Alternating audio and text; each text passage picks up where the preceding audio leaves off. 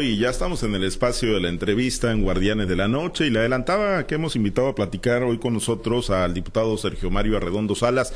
Es el presidente de la Comisión de Fiscalización del Congreso del Estado de Sinaloa, integrante de la bancada del Partido Revolucionario Institucional. Hay, por supuesto, temas importantes, siempre de, de la más alta importancia, el tema de la fiscalización y la rendición de cuentas. Y por ello le agradezco mucho, diputado, que acepte la invitación para platicar con nosotros en los Guardianes. Buenas noches.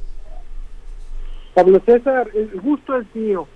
Muchas gracias por la oportunidad de estar contigo y tu auditorio. Gracias, pues eh, hemos estado hablando ¿no? del tema de las cuentas públicas, la fiscalización, el trabajo que se realiza desde el Congreso de Sinaloa, diputado, pero bueno, en el marco del decimoquinto aniversario de la creación de la, de la ACE, de la Auditoría Superior, pues se han realizado algunas actividades de las que, bueno, en las que ha estado presentes. ¿Cuál es el balance, diputado? Siempre se ha dicho en Sinaloa y en México, la transparencia, la rendición de cuentas, siempre está tocado por la está tocada por la mano política y no se castiga pues a los que hacen mal uso de los recursos públicos, sino los que no en su momento están alineados al, al poder. ¿Sigue siendo así en Sinaloa después de 15 años de, de que nació la Auditoría Superior del Estado? Mira, Pablo César, yo creo que hay avances importantes. Yo creo que nada puede estar totalmente sustraído de la política y mucho menos lo que tiene que ver con la rendición de cuentas. Pero déjame en principio eh, establecer la importancia de la agenda de rendición de cuentas. Pienso, tengo la convicción de que es una de las agendas que más reclama la sociedad. Si algo ha erosionado a las democracias, no solamente en nuestro país, sino en el mundo, ha sido la corrupción. Y en tanto se ha convertido en una exigencia y en una demanda de los pueblos, de la sociedad en lo general, de tener una certeza de que ese acuerdo que se tiene con el Estado, de esas facultades y recursos que le entrega al espectro público, al gobernante, al representante, están siendo usados con probidad, con eficiencia, con honradez. Es un reclamo permanente, hay una sensación, una intuición, y en algunos casos una confirmación social permanente de que la corrupción sigue en el espectro público. Eso genera un malestar y genera una separación entre los gobernados y los gobernantes. De ese tamaño es la importancia que tiene la rendición de cuentas. Se ha avanzado, por supuesto que está lo que tú comentas, eh, sigue todavía impregnada del tema público, del tema político, pero tampoco podemos soslayarnos de avances.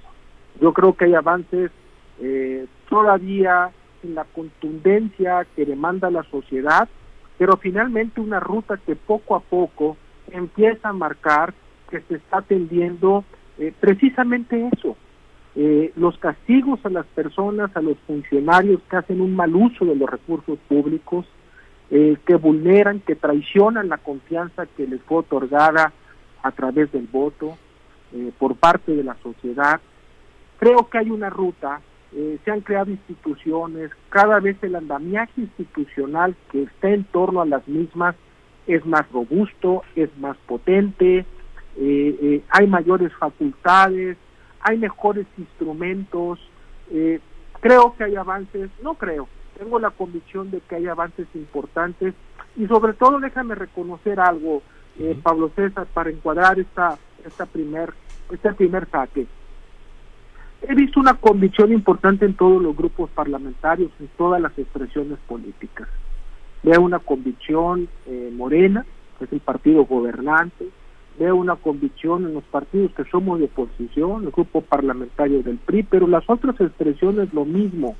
Eh, creo que hay un eco, ya, hay un, ya ha llegado claro ya el mensaje de que la gente está enfadada de la opacidad, de que la gente está eh, agraviada por la corrupción y que quieren ver eh, cambios, quieren ver un cambio de actitud, quieren tener certeza de que los dineros, que los recursos que entregan pueden estar, pueden estar regresando en materia de buenos servicios públicos, de oportunidades de desarrollo, de bienestar. Es así como veo las cosas de Sate, Pablo César. Y, y, y, si en sus manos estuviera así, digo, entiendo obviamente que, que es del Parlamento y que se requieren pues reformas eh, con la concurrencia de las diferentes fuerzas políticas, pero si en las manos de Sergio Mario Arredondo estuviera hacer cambios eh, torales, eh, ¿hacia dónde dirigiría los esfuerzos en materia de fiscalización para que, bueno, la, la sociedad todavía pues pueda percibir de mejor manera que se está haciendo un buen trabajo y que, y que quienes tienen el manejo de los recursos públicos lo están haciendo con total transparencia?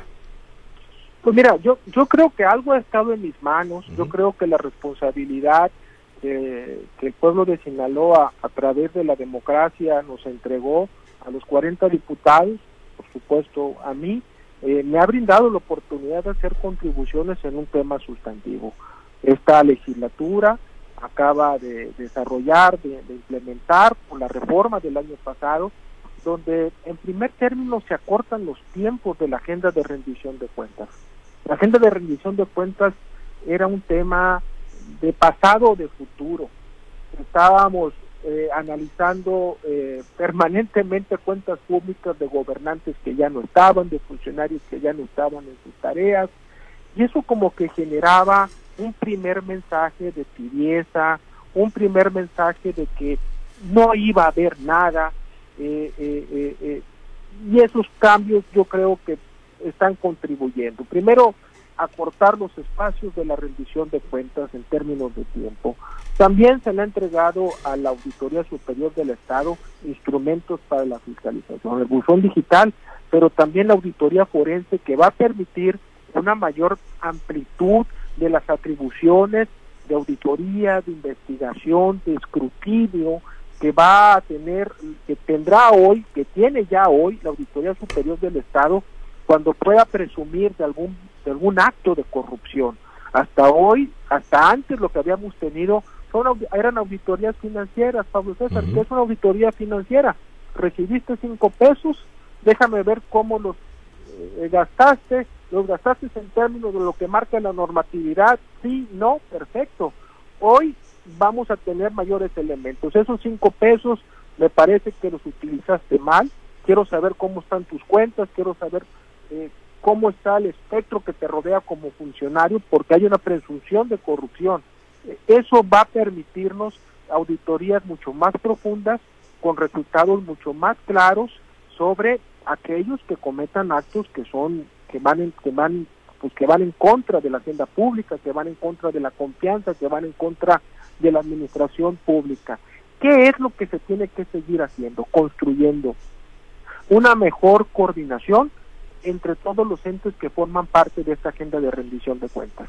No solamente la Auditoría Superior del Estado, no solamente el Congreso del Estado, también son los órganos internos de control en los ayuntamientos, por ejemplo, donde tenemos un gran problema, todavía tenemos eh, una convivencia de un síndico con un órgano interno de control que se diluyen responsabilidades, se duplican eh, eh, responsabilidades y eso genera vacíos.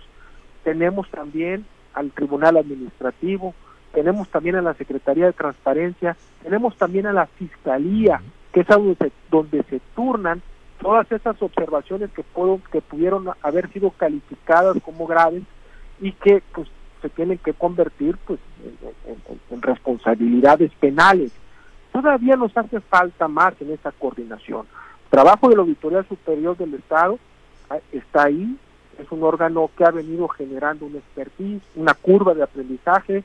Eh, he conocido a sus funcionarios, gente increíblemente profesional, comprometida, pero que tiene que tener el eco y la coordinación con otros entes, ¿no? Con el Tribunal Administrativo, con la propia Fiscalía, para que aquellos escenarios que, que, que pudieron haber sido calificados como graves, pues sean castigados, ¿no? Sean castigados. Y eso se logra a partir de la comunicación y a partir pues, de ir generando pues estas rutas de entendimiento institucional pues para hacer mucho más eficiente, precisa, eficaz la agenda la agenda en contra contra la corrupción, ¿no? Eh, esos serían los elementos que yo agregaría que se tendrían que seguir construyendo, una mayor integración, una mayor comunicación para que el que comete un acto de corrupción eh, sea castigado. Sí, sí es, un, sí es un tema, antes de compartir la charla con mis compañeros diputados, sí es un tema de, de, coordinación, no es más bien de, de voluntad eh, en otras instancias, ¿no? En otras, en otros entes que también eh, participan, ¿no? En este proceso de, de, pues, rendición de cuentas o de fiscalización o de sanción, ¿no? Y yo le pongo específicamente un caso que ya refería, el tema de la Fiscalía General, donde, pues, muchas veces pareciera que ahí quedan atorados por mejor integrados que hagan los expedientes, por mejor revisión que haga la auditoría superior a los entes públicos y ustedes al momento de dictaminar las cuentas, parece que ahí queda atorado todo como una especie de cuello de botella. Pues mira, aquí jugamos un papel eh, relevante todos, eh, Pablo César. Y, déjame decirte, los medios de comunicación, eh, cuando desarrollan su trabajo, tienen un papel muy potente, muy importante, ¿no? Y vamos hablando de casos, eh, Pablo César, eh, el caso del químico Benítez, ¿no?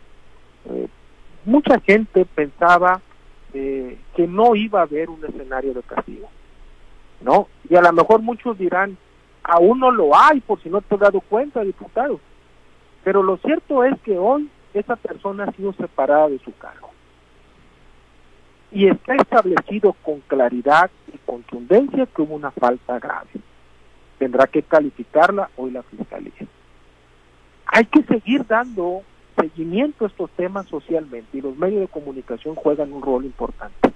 Yo tengo una absoluta claridad, Pablo César, de lo potente que es cuando la sociedad se entera y establece todos los esquemas de presión social por más complacencias, por más falta de voluntad, por más eh, encubrimiento, déjame decirte que pudiese haber, llega un momento en que eso es prácticamente imposible de atender. Y se generan los escenarios y se logran los escenarios. Yo cuando vi, y no solamente yo, muchos diputados vimos con convicción que había escenarios lamentables en la administración pública en el, municipio de Mazatlán, como sucedía en Culiacán, eh, eh, inmediatamente hicimos eco. Los, los partidos de oposición solamente no. Aquí tengo que reconocer, eh, Morena entendió la importancia del escenario y sumó a este tema. Y ahí está, por supuesto que tendremos que dar seguimiento a la respuesta que dé el trabajo de la Fiscalía y de los jueces en un Estado de Derecho donde todas las personas tienen pues, eh, eh, eh, la oportunidad de generar una defensa, ¿no? Pero poco a poco empiezan a haber escenarios que nos dicen que sí puede haber castigo para aquellos que, que actúan mal, respetando la presunción de inocencia, por supuesto, respetando los derechos, las garantías individuales de cada quien, pero poco a poco se empiezan a dar casos empezamos a ver escenarios que, que nos dicen que hay una hay una luz eh, al final del túnel en lo que es el combate a la corrupción. Bien, permítame compartir la charla, diputado, en este recorrido por algunas ciudades de Sinaloa. Vamos a los mochis, está Manuel Hernández, platicamos con el presidente de la Comisión de Fiscalización en el Congreso de Sinaloa, el diputado Sergio Mario Arredondo Salas. Te escucha nuestro invitado, Manuel. Gracias, eh, gracias Pablo César, buenas noches. Eh, diputado, qué gusto saludarte, buenas noches. Querido Manuel, muchas gracias. Mi estimado, mi estimado, un abrazo, igualmente, mi querido diputado. Oiga, has hecho, has hecho una, un análisis de una situación que aquí en corto yo lo he platicado con los reporteros de, de altavoz. ¿Cómo vamos a lograr una limpieza eh, financiera y un manejo adecuado de los recursos públicos en órganos municipales en donde, y usted lo dijo claramente y me gustó como lo hiciste, esa necropsia que hiciste de este asunto, el órgano interno, interno de control de cierto municipio es compadre o comadre del síndico procurador o síndica procuradora, que a su vez es compadre, amigo, hermano, lo que usted quiera del alcalde en turno. ¿Qué pasa en esos momentos, eh, Sergio? ¿Cómo lograr una separación de esos entes? No pelearse, pero sí cumplir autónomamente con la función para, la, para lo que han sido diseñados. Y el órgano interno de control, permíteme, permíteme abonar, y el órgano interno de control pues, lo nombra el presidente municipal. Además. Entonces, en lugar de estar observando permanentemente que los procesos administrativos dentro de un ayuntamiento se estén desarrollando de acuerdo a ley, pues normalmente pudiese atender las directrices que le marque su superior, ¿no? Lo vimos claramente en Mazatlán, ¿no? Cosas realmente eh, eh, inaceptables eh, que pasaron por un órgano interno de control y con todo el respeto que me merece el cabildo por el propio cabildo. Entonces, por supuesto, ahí hay, hay un gran reto, ¿no? Y Pablo César me decía, ¿qué sigue? Le hablaba yo de coordinación, tiene que atenderse el tema del órgano interno de control del ayuntamiento y también del síndico procurador. Ya hay iniciativas, yo creo que es el trabajo que necesitamos, no, no creo que es el trabajo en futuro, es lo que ya estamos trabajando para presentar pues, una reforma que permita una independencia de estas figuras y que realmente desarrollen el trabajo de estar sancionando en el día a día, en la cotidianidad, el trabajo administrativo de los presidentes municipales. Porque te digo una cosa, eh, Emanuel, estamos, estamos enfrentando y estamos acumulando y estamos llegando a un punto donde tenemos a gobiernos municipales, a finanzas municipales prácticamente agotadas, con endeudamientos, eh, con crisis hacia el interior, que están vulnerando ya la posibilidad de prestar servicios de calidad a los gobernados. Y desde las juntas de agua potable y el asunto se pone peor. Están prácticamente quebradas todas. ¿Producto de qué? Pues bueno, pues de la negligencia. Hay que decirlo con todas sus palabras, de la corrupción, que fuimos permisivos todos y que bueno, hoy tenemos a juntas de agua potable que presentan o que desarrollan un trabajo deficiente, marginal, porque están quebradas. Entonces, eh, tenemos que eh, decir las cosas como son y tenemos que enfrentar las realidades como son. Hay un tema serio, muy delicado en el ámbito del municipio, en el ámbito de los ayuntamientos que necesitamos que necesitamos por supuesto abordar. Y uno de ellos es el órgano interno de control. No está haciendo su trabajo, no lo están haciendo y mucho menos el síndico procurador es una figura inoperante, ineficiente, eh, que le ha entregado muy poco o nada a, la sociedad sinaloense. Ahora hay un detalle muy interesante, eh, todo esto que dices me, espanta cuando dices, eh, diputado, que tenemos administraciones agotadas, y es cierto, se ven y se perciben administraciones que no están pudiendo con el tema de, de, la prestación de los servicios adecuados a una sociedad muy demandante. Y tan demandante es una sociedad, diputado, que cuando la autoridad eh, habla de corrupción y de combate a la corrupción y de ataque a la corrupción, es decir, el órgano fiscalizador o el órgano legislativo del área de la fiscalización, a la sociedad se le mete a la cabeza la idea de que van por algo grande y van por una sanción más grande aún contra aquel que haya tenido la osadía de la malversación de fondos públicos. Pero al final, Sergio, cuando el tema entra al, al, al proceso judicial, ¿Qué ocurre en ese terreno, Sergio? Mira, eh, ocurren muchas cosas, de que desde que las carpetas no están correctamente integradas, de que tampoco estamos viendo un compromiso o no se ve en algunos momentos un compromiso de parte de la fiscalía, pero lo comentaba antes y te lo sigo comentando hoy, lo sigo expresando en este momento. Eh, cuenta mucho la participación social. A lo mejor dirá la gente, bueno, ¿qué tanto tengo que participar? Para eso pago mis impuestos, para que cada quien haga su trabajo. Pero en un tema, en una agenda como la corrupción, que es un tema que ya está en la cultura, tenemos que cambiar la cultura con castigos, logrando castigos ejemplares para aquellos que cometen faltas, para aquellos que vulneran, traicionan la confianza de la sociedad y de esa manera dejar un mensaje y un precedente para los que vienen. Por eso es que es muy importante. Te voy a decir que es muy importante en este momento, eh, Manuel. Hay que darle seguimiento al caso, al caso del clínico. Yo no estoy diciendo que sea inocente o que sea culpable, pero hay que darle seguimiento al trabajo que va a hacer la fiscal. Ahora hay un al trabajo que van a hacer los jueces. Ahora hay un detalle muy interesante, diputado, cuando cuando el tema judicial que lleva su ruta, que va por ese carril, se mezcla el tema político partidista, Sergio ¿Cuánto le pesa a un proceso que se está siguiendo un tema eh, que se puede enredar y entrelazar, que es el político partidista? Mira, sería faltarte la verdad a ti y a tu auditorio que ese no es un elemento y no es un factor. ¿No? Sería hacernos tontos todos.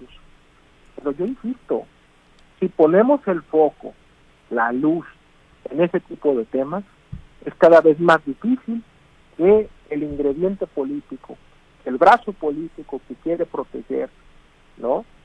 digámoslo de esa manera, uh de esa manera, lo haga. Porque los costos son importantes, porque la sociedad ya está molesta. Y el que y el que comete un ilícito lleva un costo, pero el que lo encubre también. Y la expresión también. Entonces, yo tengo la convicción de que la luz pública, de que la participación social, de que el trabajo de ustedes tiene una potencia eh, muy grande, ¿no? Eh, insisto, no es que quiera mellar sobre, sobre alguien, pero ahí está el caso del exalcalde de Mazatlán, ahí está el, caso del, del, presidente municipal también de Culiacán, y así vamos a estar con todos los escenarios que se nos presenten, es el compromiso que tenemos al menos durante el tiempo que estemos en guardia, ¿no? Poder coadyuvar a esta agenda de rendición de cuentas. Es un trabajo complejo, faltan muchos capítulos, sin lugar a dudas.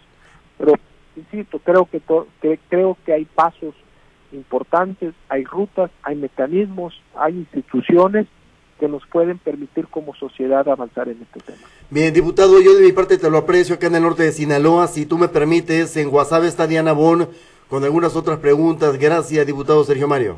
A ti, Manuel, un abrazo. Un abrazo, Diana. Gracias, Manuel. Buenas noches, diputado. ¿Qué tal, Diana? Un abrazo a ti y a todo, a todo, el, a todo el pueblo de Guasave. Igualmente, muchas gracias. Eh, preguntarle, hablando de la revisión de cuentas, en el tema de la UAS específicamente y la auditoría que se negaron a que se hiciera por parte del ACE, su opinión al respecto, diputado. Bueno, eh, en torno a la UAS y a cualquier eh, organismo, institución que maneje recursos públicos, pues, bueno, la exigencia de la ley, de la sociedad, permíteme decirlo de esta manera, es la rendición de cuentas. Todo aquel que maneje recursos públicos, recursos del pueblo de Sinaloa, tiene que rendir cuentas. No puede existir, no sé cuál sea tu formación, Diana, si eres comunicadora o tienes otra profesión, pero cualquier profesión que tenga cualquier ciudadano sinaloense podrá entender que no existe en la ley un apartado que diga a usted no le toca la rendición de cuentas, usted no rinda cuentas, a usted no le corresponde la transparencia, usted exímase de un escenario de rendición de cuentas, es absurdo, es absurdo. La autonomía de las universidades es un instrumento legal, una condición extraordinaria que ha permitido la construcción de grandes instituciones que son eh, garantes del desarrollo de sus regiones, que han aportado sustantivamente al desarrollo de nuestro país, pero la rendición de cuentas es otra cosa. Las universidades y la Universidad Autónoma de Sinaloa tiene toda la autonomía para decidir qué hace con los recursos que le entrega el pueblo mexicano y el pueblo de Sinaloa. Puede decidir que abre una nueva carrera, si contrata más maestros y becas, y genera nueva infraestructura educativa. Eso es una decisión donde no debe de haber injerencia alguna de ningún factor, de ningún poder externo, pero tiene que rendir cuentas a la sociedad.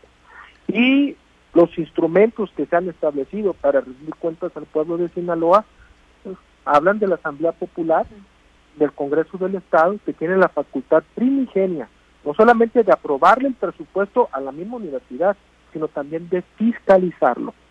De aquí lo que queremos es que se transparente el manejo de los recursos públicos al interior de la universidad y coadyuvar en que la universidad pueda asumir un liderazgo en rendición de cuentas porque es lo que le compete.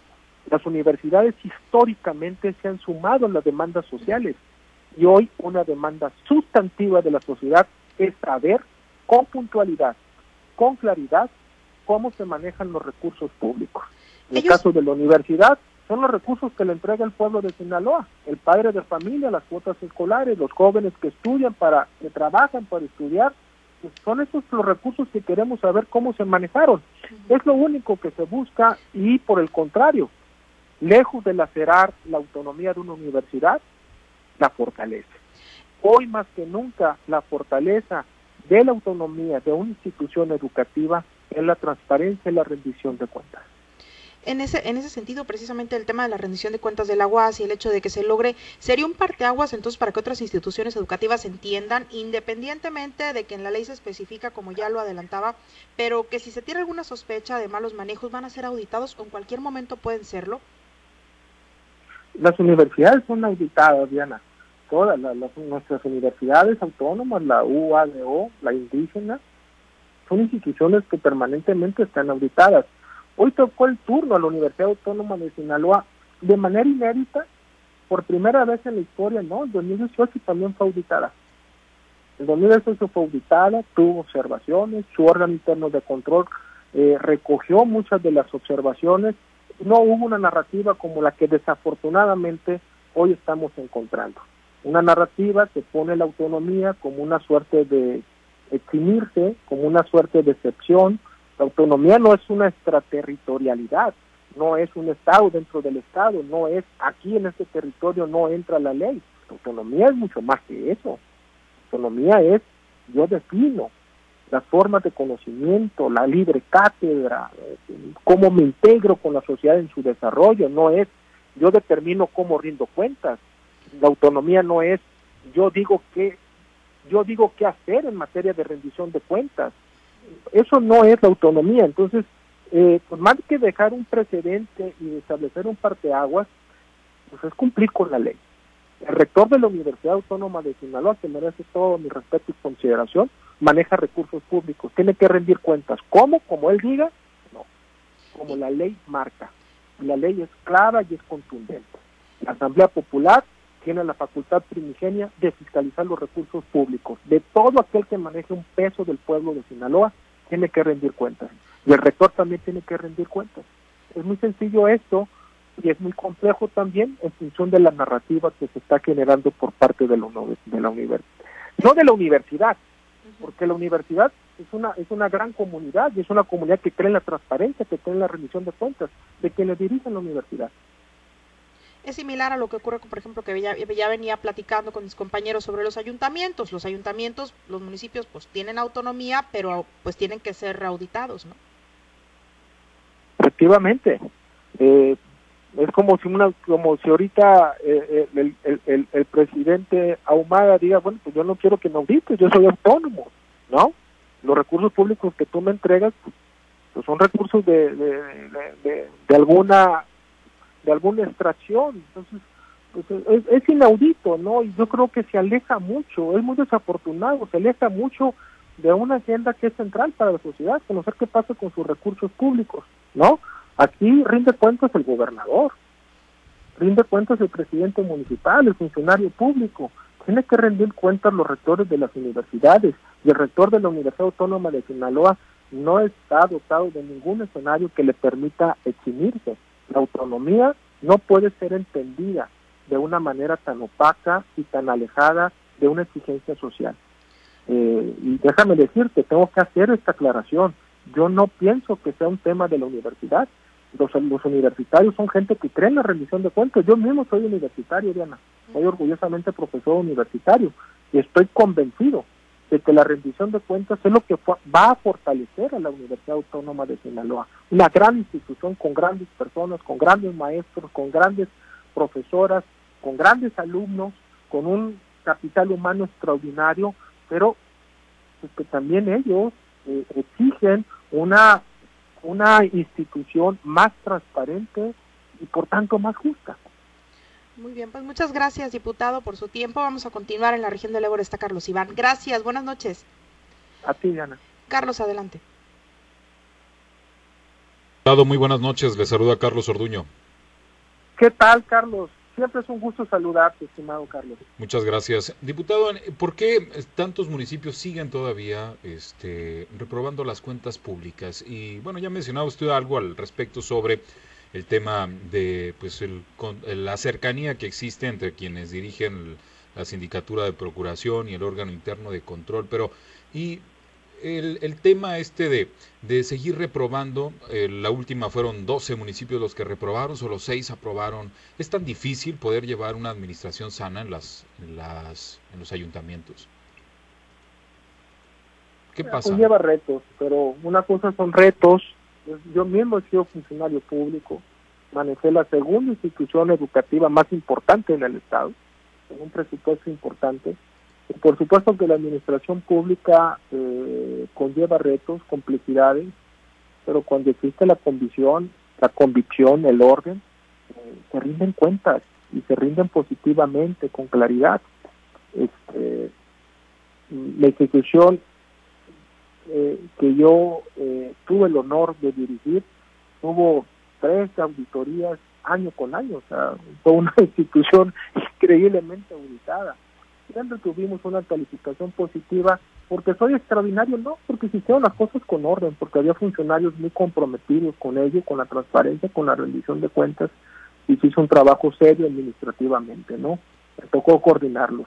Eh, yo creo que es falta de compromiso, yo creo que es, no pasa nada, yo creo que es un mal, mal entendimiento, de repente llegan personas que creen pues, que se convierte en una suerte de propiedad el escenario que les fue prestado por la sociedad, ¿no? Digas un ayuntamiento, una institución, este, una junta de agua potable, ¿no? Y que hay un mal entendimiento, ¿no? Yo creo que forma parte todavía de esa cultura de, no pasa nada, pero a medida que pasan las cosas, eh, yo estoy seguro que se van a ir cambiando patrones de comportamiento, ¿no? A medida de que, de que sientan eh, el que asume el gran compromiso y el gran honor de manejar los recursos de la sociedad, de que pueda haber un castigo por una mala administración, las cosas van a ir cambiando eh, gradualmente, ¿no? Se reprueban porque hacen malas cosas, querido Carlos, ¿no? Pero hemos tenido que atender escenarios de grupos que o, de administraciones que son amigos nuestros y es duro tal vez no en un momento pero pero pues la, la, el, trabajo es cara a la sociedad no cara a una relación política no y, por eso hemos tenido la claridad de que aquellos que cometen actos que, que, necesitan ser atendidos observados pues, que así se exhiba no y, que se asuman el costo que, que les corresponde. Qué pasa cuando Mm, utilizas la ley a tu favor para beneficiarte y sobre todo porque hay proyectos, por ejemplo, que eh, es una pavimentación de una calle que pues si excede o si llega a una cantidad de recursos, pues hay que licitarla, pero para no hacerlo y poder realizar adjudicaciones directas, parten el proyecto en cuatro partes y entonces pues eso hace que los montos de inversión por cada una de esas partes sea mucho menor y entonces se puede asignar, asignar de manera directa la obra. ¿Qué, pasa con este tipo de cosas que sí están en el marco de la ley, pero están este, de manera eh, pues eh, eh, ventajosa por parte de las autoridades, diputado? Hay lagunas, hay lagunas, por supuesto, que han, han, venido atendiéndose y acortando esos esos escenarios y acortando esos esos escenarios, ¿no? Eh, si me permites un promedio, a ojo de buen cubero, cerca del 85-90% de la obra pública en los municipios se hace por adjudicación directa. Es un espacio para la corrupción, punto. ¿Cómo lo ves? ¿Cómo, ¿De qué otra forma se puede ver?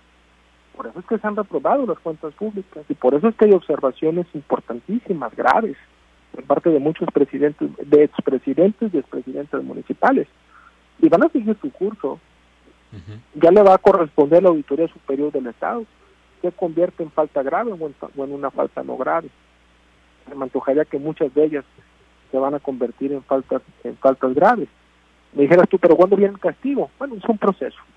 Es un proceso y yo creo que lo que sí existe hoy es, es un cambio en cómo está atendiendo el legislativo eh, la agenda de rendición de cuentas. De verdad, de verdad debo decírtelo, yo un gran compromiso de todas las fracciones parlamentarias, Morena, tengo que reconocerlo, o sea, Morena ha sido dura con sus propios correligentes, con sus propios eh, miembros de partido, ¿no? o sea, entonces, eh, son pasos no suficientes, pero sí en la ruta correcta. Muy bien, pues muchas gracias, te agradezco mucho la oportunidad de platicar, Sergio María, vamos a regresar con Pablo César Espinosa. Buenas noches. Gracias. Muchas gracias, gracias Carlos y gracias a los compañeros. diputado, nada más antes de, concluir, pues, yo sé que usted responde por, por sus actos, ¿no? En lo, en lo personal, eh, Sergio Mario Arredondo, como presidente de la Comisión de Fiscalización, está actuando con total autonomía de, de pues, los diferentes grupos de, de poder que seguramente pues presionan, ¿no? Y jalan la, la cuerda y echan la llamada cuando se está en la revisión de las cuentas públicas. Totalmente totalmente. Eh, no he recibido grandes llamadas, no he recibido llamadas. Eh, no, no tengo compromiso, tengo un compromiso con, con, el amigo que hace bien las cosas. Con los que hacen mal las cosas, ahí acaba el compromiso, ¿no? Sea el gobernador, verdad he sido que, he señalado escenarios de la administración que tienen que atenderse, ¿no? Y así lo haré con el actual gobernador, que también es un buen amigo, el doctor Rubén Rocha Moya, pero pues, yo creo que ambos, tanto el gobernador Quirino como el gobernador Rocha, eh, tienen la convicción de presentar resultados eh, positivos a la sociedad y, una administración honesta. Eh, en esa lógica yo no tengo compromiso más que con la sociedad, con la transparencia, con la rendición de cuentas. es complejo, el escenario sí, sí lo es, ¿no? pero yo creo que es la parte que le toca aportar a uno. Me he sentido muy cómodo y me he sentido muy tranquilo en todas las decisiones que, y posturas que, que, he tomado. Finalmente, en el tema de la UAS, que, que, ya lo abordaba con los compañeros diputados, ¿usted es partidario de que incluso el rector, eh, Jesús Madueña Molina, pudiera ir a parar a la cárcel si siguen obstaculizando el proceso de transparencia y de revisión de cuentas? Mm, mira, Pablo César, a mí no me corresponde eh, hacer una aproximación de ese tipo. Eh, yo lo que hago eh, un llamado, un exhorto, no puede ser exhorto, tiene que ser una exigencia, este, de que todos cumplamos con la ley. Yo creo que cuando todos cumplimos con la ley, nuestro lugar queda en las instituciones, queda en el desarrollo de la responsabilidad que nos fue conferida y no, y no en otro lado, ¿no? Eh, eh, yo tengo la, convicción con la agenda de rendición de cuentas, eh, por supuesto que lamento profundamente una interpretación de la ley que tiene como centro no rendirla, ¿no? Porque es lo que hemos estado viendo de parte, desafortunadamente, de quienes dirigen la UAS. Una interpretación extraordinaria, de un esfuerzo extraordinario para concluir o tener como centro que no les corresponde rendir cuentas ante el Congreso del Estado. Eh, eso yo lo lamento. Yo, yo, yo, deseo, deseo eh, que haya un viraje en ese sentido. Y en 2018 se desarrolló una auditoría perfectamente bien. espero que esté está en este en esta revisión que se ha marcado en el marco de la ley, eh, en, en, un Estado de Derecho, cara al compromiso que tenemos con la sociedad de saber cómo se están manejando sus recursos públicos, la universidad se sume a, a, esta agenda de rendición de cuentas. Muy bien, pues seguiremos eh, platicando, diputado, y agradecidos de que haya aceptado la invitación para charlar con nosotros aquí en Los Guardianes. A ti, Pablo César, muchas gracias de verdad por la oportunidad, a ti y a todos los compañeros, muchas gracias. Gracias, es el diputado Sergio Mario Arredondo Salas, presidente de la Comisión de Fiscalización del Congreso del Estado de Sinaloa, hoy en Guardianes y en el marco, en el marco de los primeros 15 años de vida de la Auditoría Superior del Estado de Sinaloa.